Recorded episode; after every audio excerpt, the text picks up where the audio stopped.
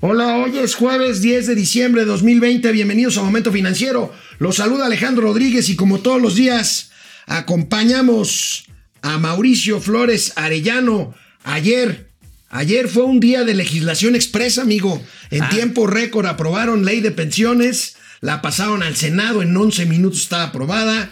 Y la ley, el tema este de las divisas en el Banco de México Ah, también. ya ves la- las ventajas de vivir en el país de un solo hombre. Oye, amigo, Hágase mi voluntad y tomen la barbones. Oye, amigo, este, el tema de Bansefi, que quieren que sea el superbanco de la 4T y ayer se cayeron sus sistemas, están. no, pues están detenidos. Están detenidos, están apagados. Están apagados. Bueno, pues lástima, van a tener que emitir este vales de papel, no sé, cambiarlo por porcholatas. Pues no es tan fácil hacer un banco. Oye, ¿eh? este, ayer ya no comentamos, hoy debemos de hacerlo amplio y profundo, lo de la Ay, empresa de amplio esta. y profundo está- Lo de la empresa esta suiza que está Ah, entregando Vitol. sobornos a. La Vitola, Vitol, ¿no? Vitol es suiza, ¿no? Es Suiza, Vitola. No, Vitol, Vitol. Vitola era la actriz, ¿no? Vitola. Vitola, bueno, suena a Vitol. Ah, pero bueno, Vitol, ¿a quién, ¿a quién sobornó? ¿A quién le untó los bigotes? ¿Con quién se puso la del Puebla? ¿Con quién se mochó en la 4T? Empezamos Momento Financiero, Economía, Negocio y Finanzas para que todo el mundo les entendamos. Esto es Momento Financiero. El espacio en el que todos podemos hablar. balanza comercial, Inflación, evaluación, tasas de interés, momento financiero, el análisis económico más claro, objetivo y divertido de Internet. sin tanto choro. Sí, Y como les gusta, peladito y a la boca. ¡Órale! ¡Vamos, réjete bien! Momento Financiero. Pues ayer aplicaron Fast Track. Se quieren ir de vacaciones los diputados y los senadores, No, ¿verdad? no, quieren darle resultados a la República porque todo esto contribuirá a las elecciones del 2021. Oye, pero hay separación de poderes, ¿no? O sea, no hay presión de Palacio Nacional para que no, no, aprueben no, si hay una separación. u otra a, ver, ley. a ver, para de llegar de Palacio Nacional a San Lázaro, pues tienes que echarte toda la calle de monedas. Están, sí están separados como por tres kilómetros. No, No, es menos, es un kilómetro. Bueno, un kilómetro, ¿Te acuerdas cuando.? No, pues yo lo he recorrido mil veces. Este. ¿Te acuerdas cuando los informes priistas que iban Ah, sí. por ahí de. No, pues por también, todo? ajá. Digo, ya, ya vienen de regreso. Ahí vienen de Ya regreso. vienen de Bueno, regreso. aprobaron sin cambios la ley de pensiones. La ley de pensiones. Hablemos primero de la ley de, de- de pensiones. Implicaciones, amigo. Veamos la primera plana del periódico El Economista. Ahí la tenemos. Pues la pasaron tal cual. La buena, la ampliación de las aportaciones de los patrones que se mocharon y bien Ajá. para ampliar la capacidad de, de tasa de retorno para empleados. Sí, y es, pero esa fue propuesta del sector privado. Sí, ¿eh? claro, sí, sí. claro, O sea, claro, no claro. fue de que el gobierno, no, no, dijo el sector privado. A ver, sí está muy mal que los trabajadores se retiren con una mirruña, con menos de una tercera parte incluso de su último salario vigente. Obviamente, además estamos mandando a los viejitos a la miseria. Y por lo tanto, pues sí es correcto que hagamos una masa de ahorro de largo plazo que a todos nos conviene. Pero bueno, la mala es que le metieron control de precios a las comisiones de las O Afores. sea, tienen una capacidad para echar a perder lo bueno. A ver, O sea, vamos a ver, ¿qué vamos a ver las características generales que publican nuestros amigos siempre sintéticos del economista. Ajá. Ahí tenemos las principales características de esta ley, amigo. a 0.54% y las cuotas, bueno, Comisión de Seguridad Es Social. Esta, es esta, perdón, estas comisiones serían topadas a un 0.54% tomando sobre en cuenta el los- valor de los depósitos. Sí, claro, pero hay, ese 0.54 se aplica de una cosa extraña, de que es el promedio de las comisiones que cobran en tres países, Estados Unidos, eh, Chile. Colombia y Chile. Ajá. ¿Por qué? No, ¿Por qué pues No Chile? sé por qué eso sí, no. ¿Qué- fijación con el Chile? No sé. Pero eh, vaya, la verdad es que ahorita las comisiones de las Afores ya andaban como por 0.92. Ah, habían empezado, a la baja. Habían empezado cerca del 2% hace 20, 20 y tantos años. Sí, claro, han Sí, bajado muchísimo. A ver otra vez el cuadro, por, Por favor, no lo quiten, no, no lo quiten, ahí les vamos a platicar. Eh, se reducen las semanas de cotización, lo cual, insisto, es una muy buena noticia. Las cuotas de manera progresiva van a aumentar del 6.5 al 15%. Las cuotas Ajá, patronales. ajá. Exactamente. A ver, si esto es progresivo, ¿por qué no hicieron progresivo? Lo de las comisiones. Lo de las pero además dejarlos abiertos. Y no por decreto. Ajá, sí. O sea, esta idea de regular la economía por decreto es lo más echeverrista que hay, ¿eh? sí, o sea, sí, sí, sí. es más, es como la reina de corazones. Córtenle la cabeza. Oye, hágase hay, mi hay una máxima, amigo. Control de precios, lo único que hace es destruir mercados. Bueno, vamos a explicar qué es destruir un mercado. Simplemente, primero, genera ineficiencias en la asignación de recursos. Porque al no haber incentivos para bajar los costos, pues estableces una medianía. te, te- te acostumbras a lo mediocre. Obviamente también esto tiene implicaciones sobre la calidad de los servicios y puede, y esto, ah, ojo, eh, esto puede oligopolizar aún más el mercado. ¿Sabes por qué? ¿Por qué? Porque pensioniste, pensioniste. Bueno, hay pero que- pensionista es la FORE del Estado. pues, Pues, pues, ahí no es- hay. pues es- no hay competencia no hay porque, a ver, dice, no es que nosotros tenemos la comisión más baja, pues a fuerzas porque tienes a todos los trabajadores del Estado enjaretados, no tienes que gastar en enrolamientos. Oye, amigo, este, las, af- las ¿eh? afores, las afores van a hacer uso de todos los recursos legales a su alcance. ¿Eh? Oye, además, por cierto, así como que unos inversionistas acá picudos, los de pensionista, no, les han metido... no, no, son malísimos. Les han, les han atorado la que ustedes ya saben varias veces. Le metieron acciones de ICA. Sí, sí, en su momento tomaron, creo que hasta de mexicano. Bueno, no. Un relajo que, o sea, así como que digas, qué buenos son financieros, no. Pero están subsidiados. Bueno, la otra reforma, Estado. amigo, la otra reforma. Bueno, primero veamos cómo celebró hoy el presidente la, la aprobación de las. Este, celebro ya en la Cámara de Diputados, ayer se aprobó lo de la reforma para el manejo de las afores. Es un avance importante porque este, ahora van a recibir los trabajadores eh, pues eh, más que lo que iban a recibir con la ley vigente. Entonces van a poder jubilarse y van a tener posibilidad, sobre todo los que ganan menos, de eh, contar con su salario. Eh, un salario, dos salarios mínimos este, asegurado con la ley vigente no iban a obtener ni medio salario mínimo. Entonces estamos corrigiendo eso. Entonces es un avance. Además, este, había oposición también de los conservadores, que son representantes de los grupos minoritarios, porque ahora ya hay eh, un pago máximo por las comisiones, porque antes, hasta ahora, cobraban muchísimo. O sea, la verdad es que está poniendo medallitas que no le corresponden. O sea, la propuesta salió del sector empresarial. O sea, no fue una gracia del. de- Sintió que estaba cediendo y por eso le metió el control de Ah, precios. no, y por eso dijo, ah, no, pues a mí no me importa, vamos a ponerle, vamos a echarlo a perder. O Oye, sea, amigo, este. No, no. Amigo, ¿y qué implica el tema del Banco de México? Que acepte dólares en efectivo, mi querido amigo Mauricio Mira, Flores. eh, desde Veamos mi el resumen de. de- Desde de mi esta- punto de vista no está vulnerando la autonomía, aunque el Banco de México se está pronunciando en contra. Finalmente el Senado de la República es un poder que puede en su momento hacer cambios a la ley. Obviamente aquí lo único importante es que la banca, el sistema financiero tenga los medios de identificación de aquellos que llegan vende- a vender dólares a sus ventanillas. Bueno, Eso ahorita, después del corte y de una entrevista que tenemos, este, vamos a seguir platicando, porque el propio Suguanal Esquivel manifestó su. Sí, sus dudas, sus dudas. De regreso del corte, tendremos aquí, ¿a quién creen? ¿Quién cree? Al presidente de la Canacintra, para que nos explique lo que está pasando con el sector privado y lo que expuso sobre datos económicos. No, outsourcing. Regresamos. Outsourcing. Sí, sí, sí, regresamos.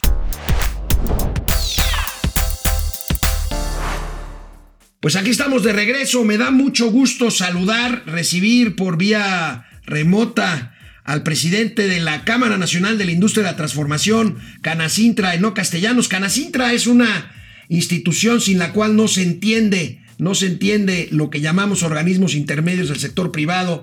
En este caso, el organismo que representa a las industrias, pues a las industrias precisamente ¿De la que transforman materias primas en productos, Servicios también. servicios también. Sí, sí, Eh, sí. así sí. es. Enoch, ¿cómo estás? Qué gusto, mi queridísimo Enoch. La verdad está en que, pues tú abriste plaza ayer y estás dando la nota todavía hoy con este posicionamiento, pues muy, muy marcado de diferencia ante, pues el convenio, si le vamos a llamar así, eh, que se firmó ayer en Palacio Nacional entre una parte del sector privado con el gobierno federal para negociar. Creo que fue lo mejor que pudieron conseguir y prácticamente es una prórroga que más de vista moral que legal está, está, está negociando que asumamos ya de facto lo que dice la iniciativa, una posición prohibicionista en cuanto al outsourcing y a cambio van a analizar si pueden topar el PTU. Ah, ok. Entonces, por lo tanto, eh, en esta diferencia, ¿qué es lo que va a suceder? Si Canacintra, Consejo Nacional Agropecuario y Coparmex no están de acuerdo, ¿esto qué va a implicar al interior del Consejo Coordinador Empresarial? Finalmente, ustedes son parte integrante del Consejo Coordinador Empresarial. ¿Qué va a pasar? Este, es un cisma esto. Mira, la, la diferencia ya se procesó, ya tuvimos una junta y hay respeto por, por las posiciones encontradas o diferentes, yo no, yo no diría encontradas, todos estamos buscando el mismo fin, pero hay quienes queremos que en la negociación se tomen puntos firmes. Nosotros generamos 9 de cada 10 empleos como iniciativa privada y generamos eh, cerca del 80% del Producto Interno Bruto. Pues no puede ser, por más autoridad que sea eh, el gobierno federal en turno, que te esté avasallando o eh, tratando de amenazar a, a, punta de, de, iniciativas, ¿no?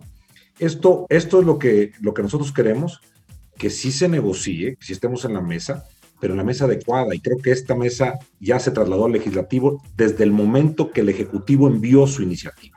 Hemos participado en parlamentos abiertos y no podemos estar jugando a que te viento una iniciativa eh, que te penaliza, te criminaliza, que prohíbe, eh, y mucho ojo con el, con el, estar entrando a un estado prohibicionista, porque así empiezan los estados autoritarios. Oye, no, me parece que, bueno, ustedes, los, eh, los miembros de la iniciativa privada organizada, y en este programa estamos también de acuerdo en que se dé más tiempo para que se platique adecuadamente un tema que de entrada es criminalizado y es este, desdeñado como, como tal desde el principio. En eso estamos de acuerdo. Pero entonces, este, ustedes, eh, Canacintra, Coparmex, ¿creen que simplemente el gobierno está pateando el bote y dando a tole con el dedo para finalmente salirse con la misma, como lo ha hecho en otras ocasiones, de mandar una iniciativa exactamente igual a la original? Es una posibilidad, y es una posibilidad real porque ya ha sucedido anteriormente. Hay muchos acuerdos. Veamos eh, este tema de la subcontratación. Ajá. Teníamos parlamentos abiertos en el Senado desde el año pasado hubieron más de 30 exposiciones y todo el mundo eh, pronunciándose, y al final se congela. Y luego vienen otros parlamentos abiertos en la Cámara de Diputados. Es decir, no, no hay eh, mucha seriedad en cuanto a cómo procesar el tema, y yo más bien lo veo en los terrenos políticos. El presidente lo que quiere de cara a las elecciones es decir, ya tengo éxito en mi reactivación económica, detuve la caída del empleo y estoy creando empleos. Nada más que en, entre ese discurso y la realidad se sí. interpone el mes de diciembre. Eso, eso es lo que te iba a decir, Enoch. O sea, finalmente es jugar con espejitos, es un espejismo.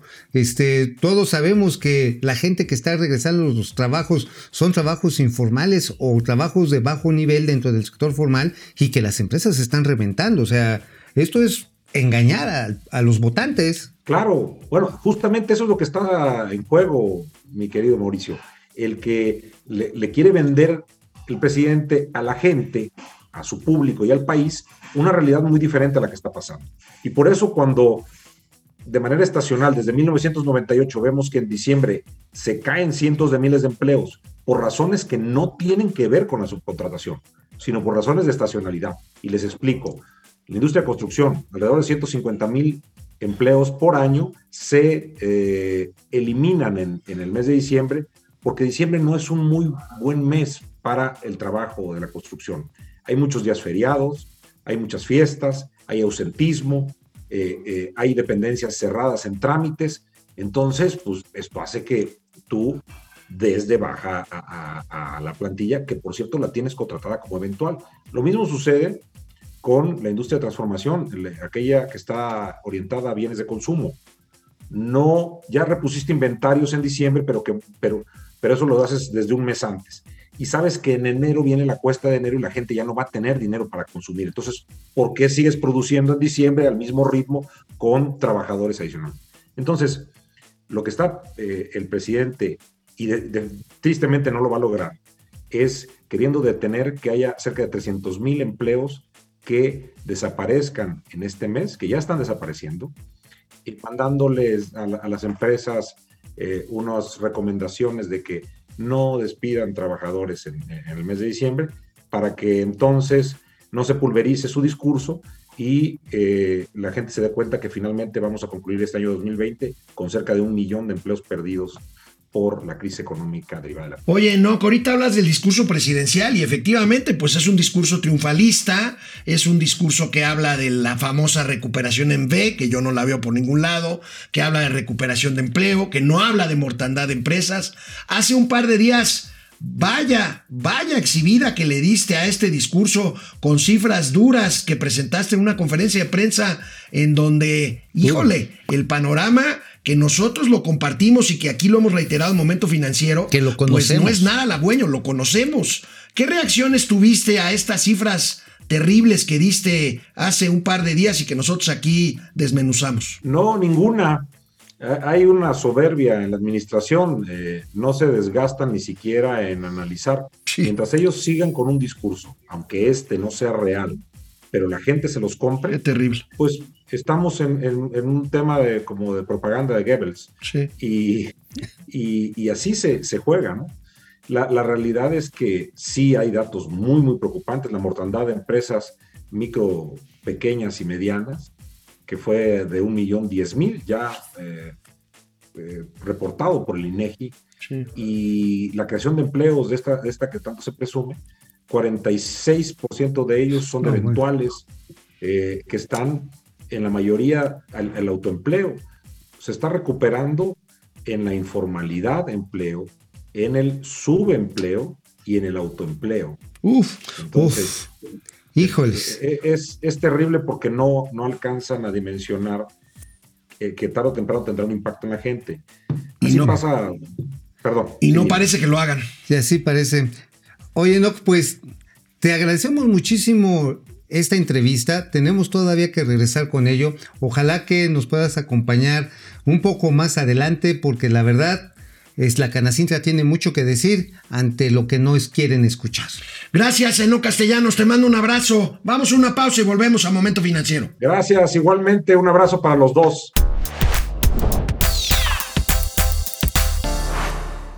Bueno, pues estamos con esta ley del Banco de México. Si podemos ver el recuadro, resumen del, del economista, ¿Viene muy ahí? bien hecho. Vamos a ver en qué consiste esta, esta ley eh, de- del Banco de México. Las divisas que podrían ser parte de la reserva son billetes y moneda extranjera que no puedan ser repatriados. Ah, entonces, estas estos billetes van a poder ser ahora, al ser comprados por el sistema bancario, por el sistema financiero formal, van a poder ser regresados.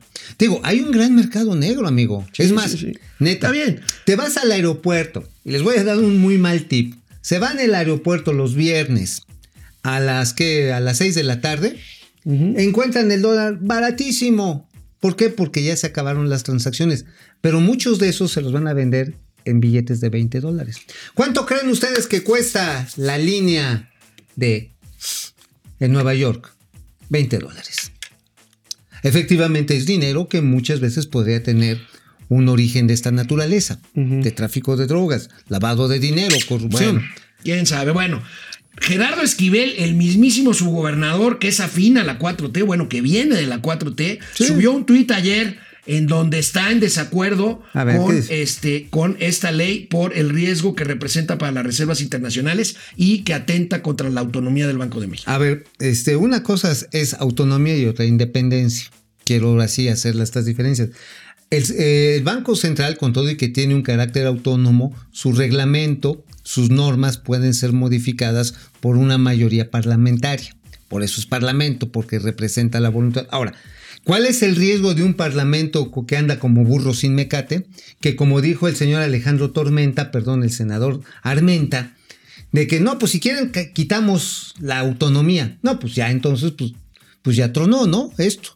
O sea, en, en- en sentido estricto sí es una señal preocupante, pero Pues entonces me estás dando no, razón. Yo dudo que afecte las reservas, al contrario.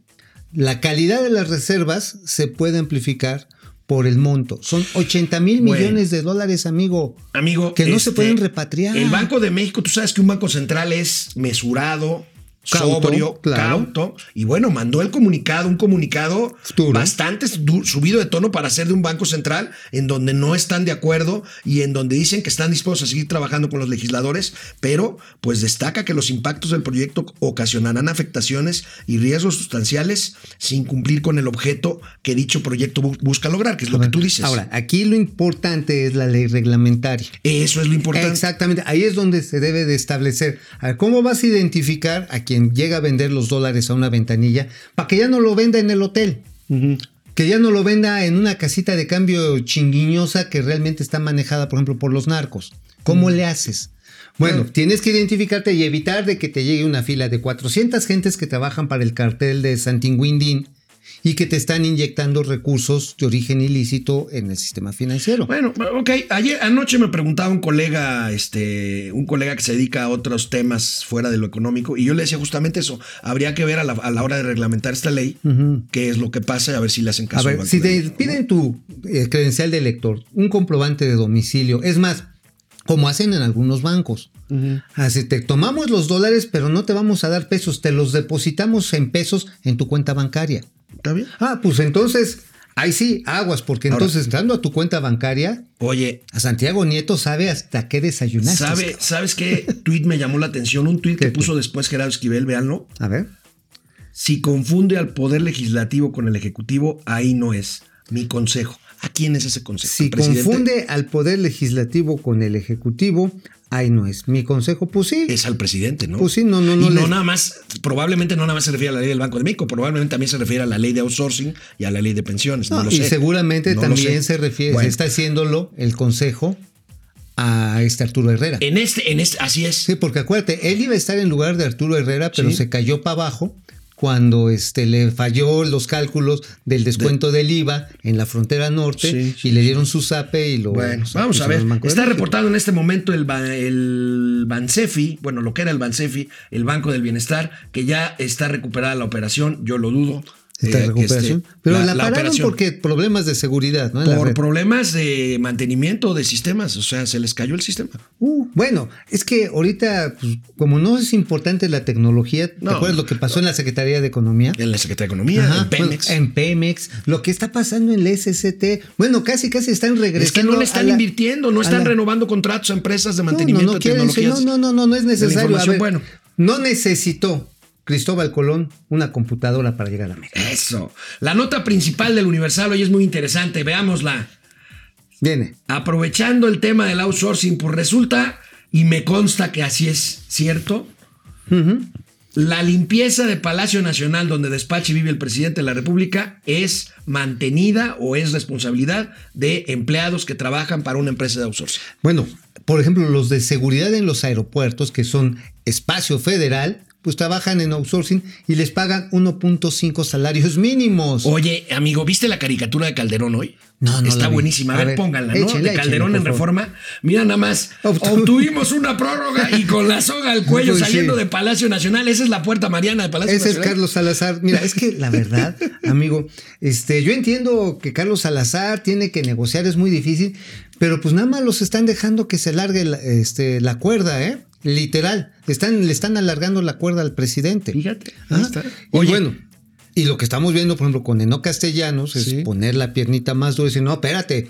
O sea, si vamos a empezar a negociar con la cabeza dentro de las fauces de León, pues ya que negociamos. pues sí, ya no hay nada que ya no hay nada, pues nada más Oye, es- amigo, y hablando de outsourcing. ¿de eso escribiste hoy? También de eso escribimos. A ver, Es- ahí venga. viene la calumnia de Mauricio Flores en La Razón de México. Pero es que hablamos que la burra no era arisca, pero pues. Pero a palos. A palos la convirtieron.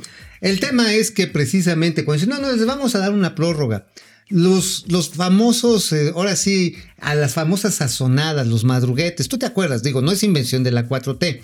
De repente salía una iniciativa de reforma fiscal y toma la barbón, este, les vamos a cobrar eh, 300% de IVA, digo, estoy diciendo una cosa. Y todo el mundo, no, ¿cómo crees? Bla, bla, bla. Y ya llevaban a la Cámara de Diputados, bueno, ok, no es 300 de IVA, pero mira, te la voy a rimar, por ejemplo, el derecho sobre los refrescos, tanto por ciento. Y así era. Esto va a volver a pasar, vas a ver. Y además, como a los diputados hoy nada más le dicen, a ver, Fido, bríncale, bríncale, pum. Y brinca, pues eso va a pasar. El riesgo que tiene el sector privado es que regresando en febrero les digan, ¿qué creen? Este, pues ya ¿Qué es lo que le preguntaba yo ahorita? No, castellano estuvo de acuerdo conmigo. Digo, decir, pues, pues, es que tienes razón, se me hace que sí, eso parece. Ajá. Porque además ya nos la han aplicado otras veces. Sí, van a decir, no, pues sabes qué, muchas gracias por participar, hágase la 4T. Oye, amigo, una nota bonita. Tómala. Fundación Banorte, Gruma. Ah, qué cosa Y el. Departamento de Estados de los Estados Unidos presentaron las 22 universidades ganadoras de un fondo de innovación. ¿En qué consiste eso?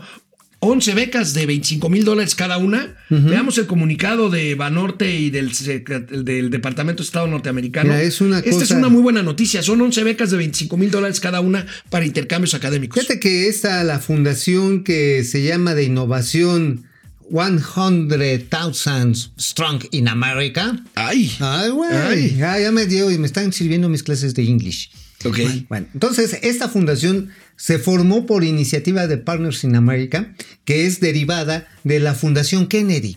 Ajá. Y todo esto realmente lo que procura es que estas investigaciones de jóvenes emprendedores de manera bilateral contribuyan a acercar a Veamos países. rapidísimo lo que dijo el presidente del Grupo Financiero Banorte, Carlos Jan González. Gracias a Imagen por esta material. México y Estados Unidos somos unos grandes aliados. Cuando trabajamos en conjunto, encontramos mejores soluciones para nuestra gente, empresas y países. Regresamos después de una pausa, Canal 76 de Easy de lunes a viernes a las 10 de la mañana, Momento Financiero. Volvemos.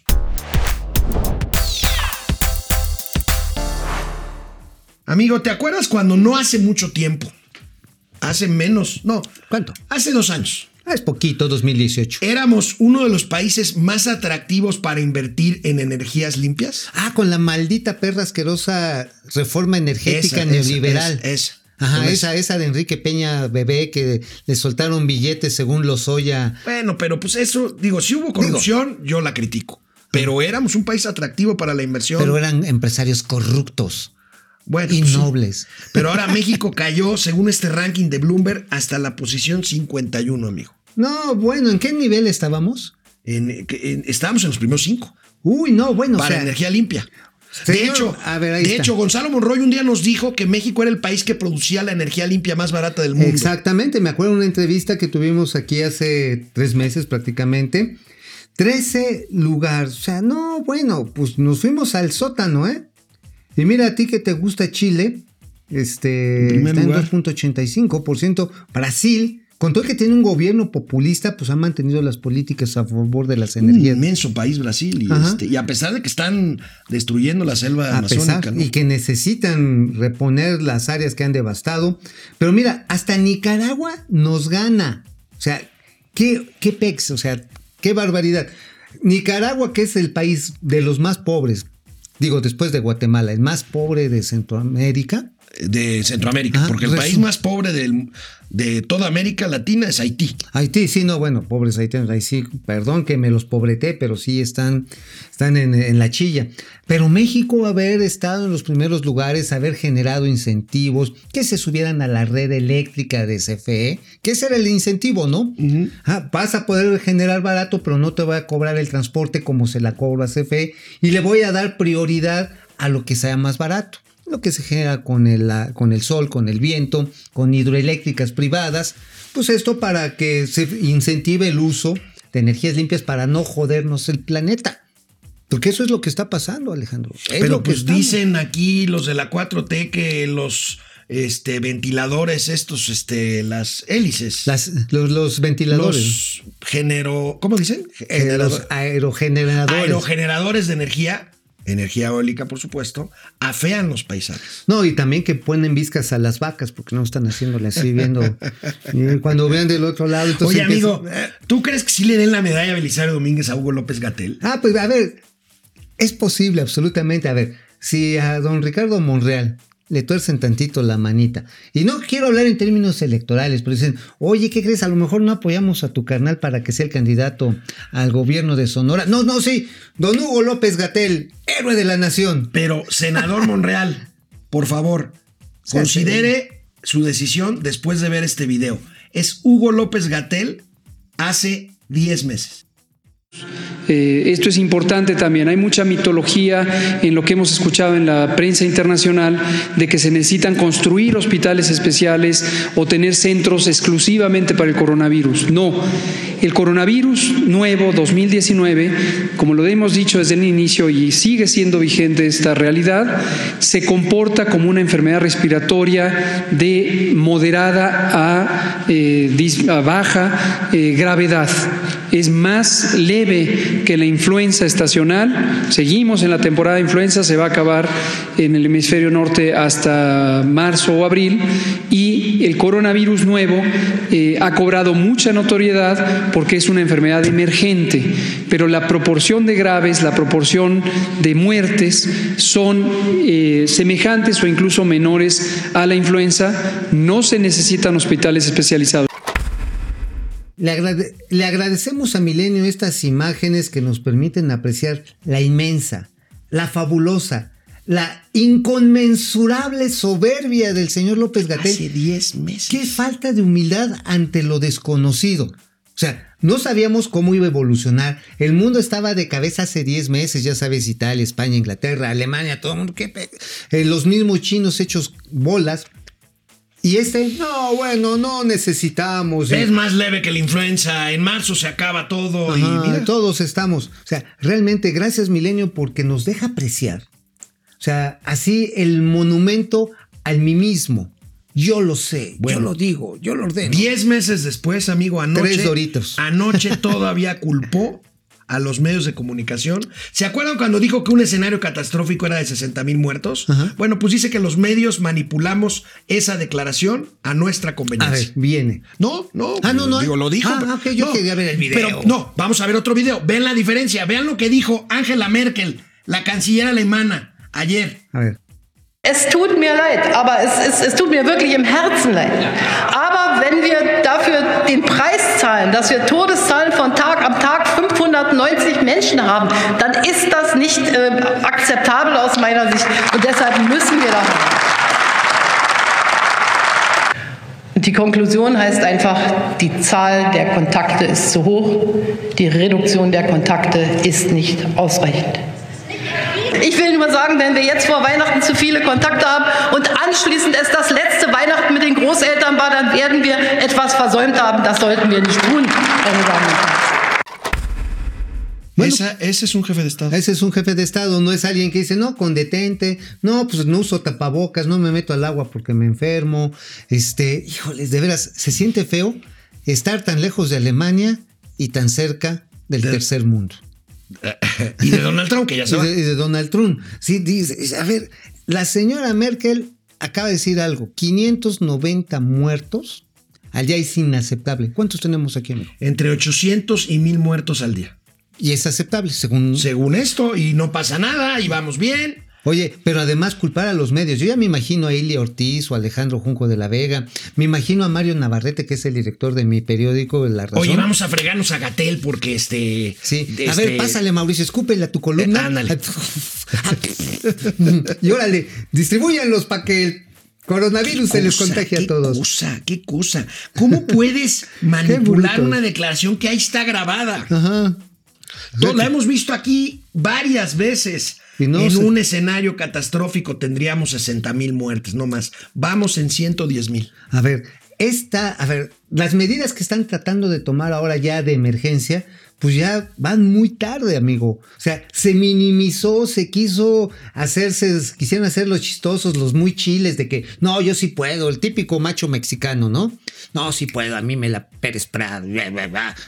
Y vela, o sea, la soberbia, el machismo intrínseco en este gobierno, por no hablar de misoginia, simple y sencillamente prorrogó la toma de decisiones duras como las que están tomando los alemanes y mira que ni ellos han podido, ahora sí, domar. ¿Te acuerdas que cuando dijo el presidente, ya domamos la Ya pandemia? domamos la pandemia, lo dijo varias veces. Oye, ya planamos. La curva. Oye, ¿te imaginas si López Gatel hubiera ido al concurso de Miss Bump allí en Brasil? Hubiera dicho, ¿Aplanar no. la curva? Ah, No, pues no. Hubiera dicho, no, esas no son curvas. qué, Bueno. qué bruto. Esas no son curvas. Qué, qué mal chiste, qué mal chiste. Bueno, pues ahí tenemos, ahí tenemos a este señor que es propuesto para la medalla. Yo sí voy a hacer un escándalo si le dan la medalla. a Ah, mira, son capaces. A ver, que, a ver, lo que les interesa no es el bien de la nación, es quedar bien con su jefe. Punto. O sea, no hay otra. Y si le tuercen tantito el bracito al senador Monreal y dicen, oye, ¿qué crees? A lo mejor no va a haber Y- apoyo de la federación para la Y campaña de tu nosotros somos pro empresa y pro economía sana, pero antes está la salud. Sin salud no hay economía. No, así de simple. Hay que aprender a convivir las dos cosas. Y aquí no lo quisieron hacer. Quisieron llevar una cosa por un lado y otra cosa por otro. Bueno, pues canal 76 de Easy de lunes a viernes. Estamos de 10 a 11 de la mañana. Por Sí. ahí otras repeticiones Oye, ¿y a ti en qué- Spotify, en qué- YouTube, qué- en Facebook. ¿Qué ese medalla nos podrían dar? Este, la medalla, no la, no, la sincronizado. Gavina Bar- no la Gavino Barreda, sino la Gavino Barrera, la del corrido. Ah, la del Gavino Barrera. Estaría chida, ¿no? O que, o que nos pudieran dar, por ejemplo, ¿te imaginas? Yo me conformaría una por este nado sincronizado. O sea, porque pues, Con Doña Austeridad. ¿te con Doña? Austeridad, Este, sí, sí, que también le dieran su es premio. bonito el ballet acuático. Sí, sí, el ballet acuático es una chulada. este, la verdad que Ay, Dios. Bueno, cuando te de regreso agua- vamos a ver este, una empresa que adquiere, una empresa líder de en servicios financieros digitales que adquiere otra empresa para ampliar sus, sus plataformas. se vayan. Regresamos.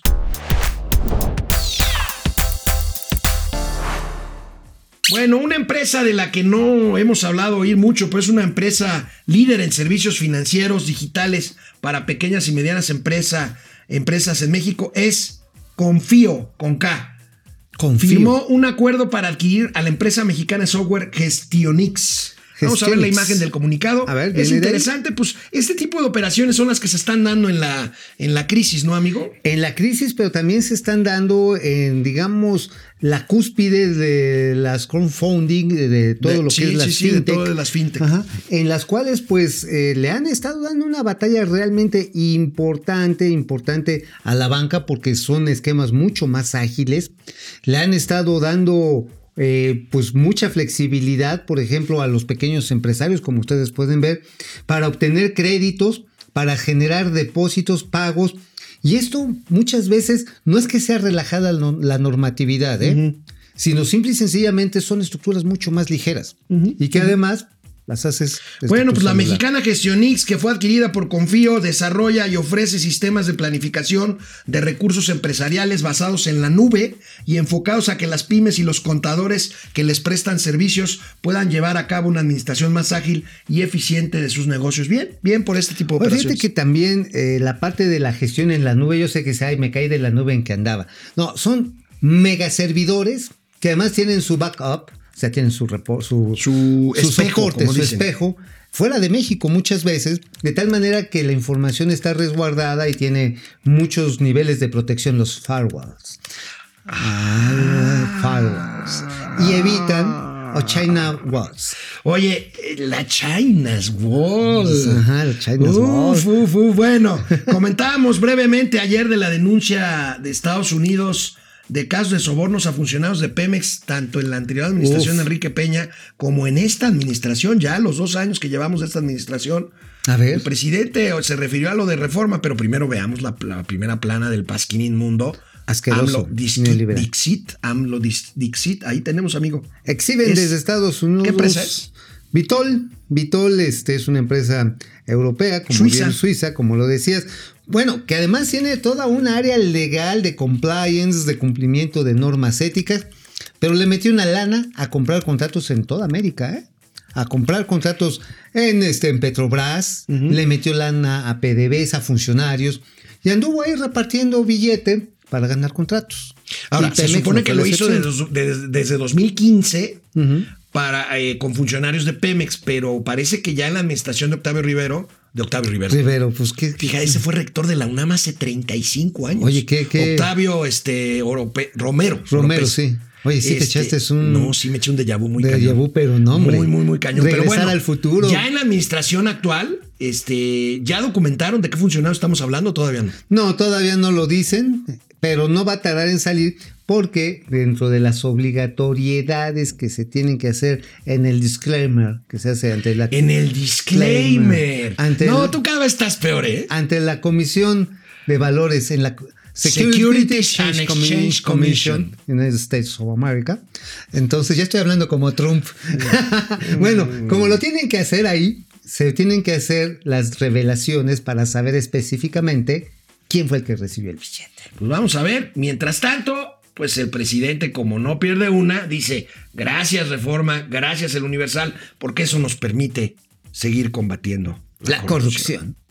Y las ocho columnas de el Reforma, aprovecho de una vez para este, responder, es acerca de una denuncia de una empresa de- que le trabaja a Pemex, que tiene contratos con Pemex, que acusa en Estados Unidos de eh, haber entregado sobornos a funcionarios de Pemex, no solo en la anterior administración, sino ya eh, durante el gobierno nuestro.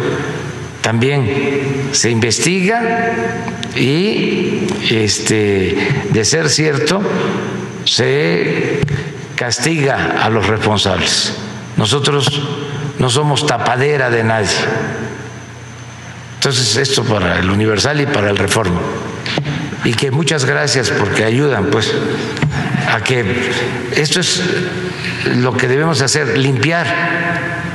Entonces, que todos eh, ayudemos a que no haya corrupción, a que no haya influyentismo, a que no haya impunidad. Bueno, pues gracias, Pasquín Inmundo, ¿no? Nosotros somos tapadera de alguien. Este, pues no, yo sí me tapo mis cositas porque hace mucho frío, hace mucho frío. Este, pues sí, no, la verdad, pues si no te tapas te va a dar influenza. Pues sí. ¿Cómo decían las abuelitas? Te va a dar un aire. Te va a dar un aire. No salgues porque te pega el sereno. Porque se te enchueca la boca. Anda, quedas así. pero, oye, pero qué chistoso, o sea, eh, fue en su propia administración. Fue su propia administración. O sea, ya, hay no, quienes vaya, creen que esto puede ser el Odebrecht es de la que- 4T. ¿eh? Pues puede ser. Es que ya ser. son dos años, insisto. Pareciera que vamos empezando. Eso es lo que quisiera la, la narrativa oficial. Es como que. Que todo pues vino de que- allá, ¿no? Es que, re- pues lo de la propia eh, este, pandemia, ¿no? Dice, recibimos un sistema destruido. Pues el sistema lo destruyeron ellos el primer año. Pues sí, llegaron, le hicieron pomada. Ahora, fíjate que va a ser bien interesante cómo va a salir la cuenta pública, ¿eh? La cuenta Ah, pública viene ya de la Asamblea 2019. Superior de la Federación, del La primer año de. Sí. La Auditoría Superior de la Federación es un órgano de la Cámara de Diputados que fiscaliza las cuentas públicas y ya en los próximos días o semanas, en los primeros días de enero, pues, eh, tendrá que presentar el reporte de la cuenta pública del primer año de Andrés Manuel López Obrador, o sea, 2019. Y dicen, dicen que vienen cositas. que vienen cositas y mucho, sobre todo las asignaciones directas, muchos, muchos trabajos que se contrataron y no se han realizado. O por ejemplo, el éxito que puede tener programas estandarte como de jóvenes reescribiendo el futuro, o ¿qué es reescriturando? Construyendo o votando el futuro. futuro. Construyendo el Destruyendo el futuro. Construyendo el Ah, futuro. No, no la podemos poner como pirograbando el futuro. Digo, porque lo están haciendo con juego de la cuarta transformación. Digo, tienen una eficacia terminal del 2%. Del 2%. O sea, solamente el 2% de los chavos que entraron a este programa, pues neta, han quedado dentro de las empresas. Bueno, Entonces dices, híjole. Amigo, la Asociación de Bancos de México, ¿Qué nuestro dice? buen amigo Luis Niño de Rivera, que va a dejar de serlo ya en por ahí de marzo, llega este, en su lugar. Este, Eh, llega el presidente de banca Mifel, eh, Ari Becker. Ari, Dani Becker. No, Ari, Ari Becker. Dani Becker. Bueno, el señor Becker. Bien. Bueno, la ABM informó ayer que lleva reestructurados créditos por 110 mil millones de pesos para casi 800 mil clientes. Pues va bien, qué bueno que lo están haciendo. que la gente porque, pues bueno, la crisis este, no da tregua, amigo. Fíjate que Luis Niño de Rivera dijo algo bien interesante eh, ayer en conferencia de prensa, en el que efectivamente el cambio, la supresión de la figura de la tercerización del outsourcing va a pegarle a los bancos. Sí, claro. Porque tiene- mucha gente que está trabajando en outsourcing pues va a perder sus chambas. Punto. Va a perder sus chambas y por lo tanto pues no va a poder pagar. Si se extermina como está, no va a poder pagar sus deudas. Vamos a ver las cifras de los créditos reestructurados. Ahí los tenemos, amigo. Microcréditos, créditos Mira. de consumo, tarjeta de crédito, hipotecario. Pero hipotecarios, fíjate que no es tanto, ¿eh? Pues son créditos más a largo plazo que además la gente son los... Son los si, si alguien deja pagar su crédito hipotecario es porque ya está en las últimas. Ya está en las últimas. Y fíjate, pero además las condiciones de, de la reestructura están medio, perdón por lo que voy a decir, están pinchonas. A ver, No se, no se puede decir. no, eso. sí se puede. A ver, ¿qué es un pinche? Es un ayudante de cocina, es alguien ínfimo. Es un, es un, es un pollo ínfimo. No, no, te estás- descuentan está 25 siendo a ver, discriminatorio. te quitan 25% de la quita, pero tienes que empezarlo a pagar dentro de dos años. ¿Y realmente tenemos certeza de lo que va a pasar en dos años? No, nadie la tiene. Entonces, creo Bueno, que pues no ya está bien el Terminamos tema nuestra emisión hoy de jueves, jueves 10 de diciembre, mañana viernes, aquí nos vemos. Aquí estaremos. Momento financiero, economía, negocios y finanzas para que todo el mundo les entendamos. Vamos, réjete bien. Momento financiero.